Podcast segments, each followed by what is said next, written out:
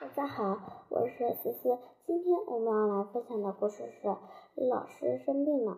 一大早，王阳匆匆赶往学校，对大家说：“特大新闻，特大新闻！我刚才看见李老师。”同学们都着急地问：“李老师怎么了？”保护作神秘说：“李老师戴了大口罩，好像生病了。”不一会儿，李老师来到教室，大家果然看到他戴着一个大口罩。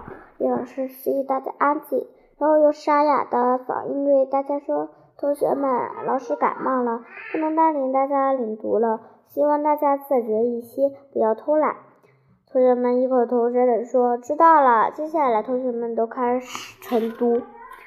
以往，李老师总是一边读一边在教室里巡视，同学们都十分认真。可是今天，李老师没有这么精神，就坐在讲台上看着大家朗读。这样一来，效果大大的折扣。有的同学趁机做起了小动作，还有几个调皮鬼在下面交头接耳。下了课，陶小乐和花花准备去办公室里慰问一下李老师。他们来到办公室，发现李老师双目无神，还不停的咳嗽，不由得十分心疼。突然，陶小乐产生了一个大胆的想法：“李老师，我有办法。”这几天您病了，不方便阅读课文，不如就由我代替您带领同学们领读吧。李老师望，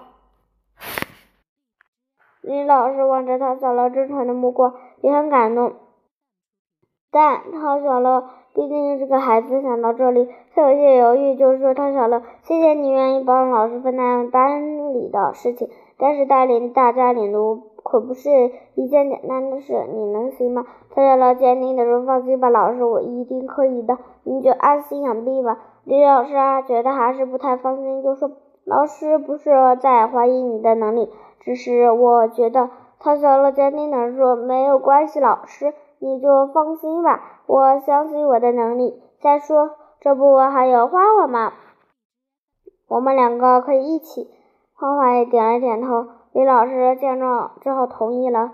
回到教室里，陶小乐把自己的决定告诉了王安、汤姆、文君心等人，他们都纷纷表示支持他，这样他的信心更足了。可是朗读这回是，光靠信心可不够，还必须对课文十分熟悉。于是陶小乐先拿出课文，认真预习了一遍，把不认识的字注注音，然后小声朗读。等准备充足之后，才对大家说。同学们，这几天李老师生病了，不能带领大家领读，所以接下来几天由我来带领大家领读，希望大家多多支持我。同学们对陶小乐的举动十分惊讶，的下一秒，他们就回过神来，纷纷表示会支持陶小乐。晚上回家，陶小乐把语文课本拿出来，把课文仔细阅了好几遍。直到十分流利才放心下来。第二天一早，他拉着花花草草的到来学校，做好准备工作。等到同学们都到齐了，他大声的走到讲台上，对同学们说：“今天我们朗读十三课《少年中国说》。”同学们听了纷纷翻开课本，跟着他小乐朗读起来。做了一批日里捣蛋的同学跟着认真读起来。李老师听见同学们的读书声。心里十分欣慰，一连几天，汤小乐都会精心做好朗读的准备工作，还会帮助李老师做一些力所能及的事情。这天，李老师要求大家以家务为题写一篇作文，并强调文章一定要真实。结果第二天，大家都交了作文，只有王阳没交。王阳，汤小乐生气地问：“王阳，你怎么回事？既然李老师生病，你就偷懒吗？”王阳。无辜的说：“没有偷懒啊，我回家帮我妈做家务，我妈不让做。我说李老师要求写一篇这样的作文，我需要体验体验生活。我妈说李老师事真多。”听了王阳的话，他笑了一脸黑线，你也很无奈，只好向李老师说明情况，这让李老师哭笑不得。好在出了这些小插曲。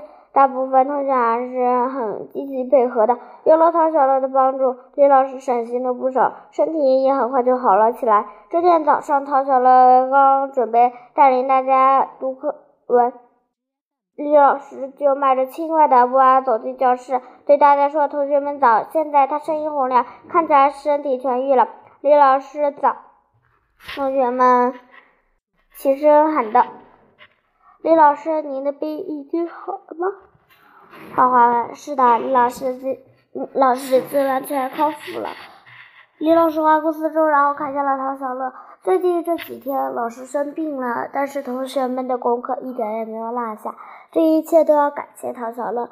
在老师生病期间，唐小乐主动负担负责班里的事情，带领同学们晨读，还帮老师做一些力所能及的事情，能让老师反复休息才会放才会康复的这么快。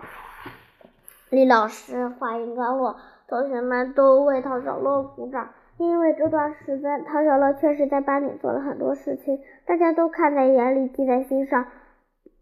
听着同学们的鼓掌，唐小乐心里也很高兴。虽然这几天的确很辛苦，可是能够为同学们和李老师做些什么，让他非常的开心。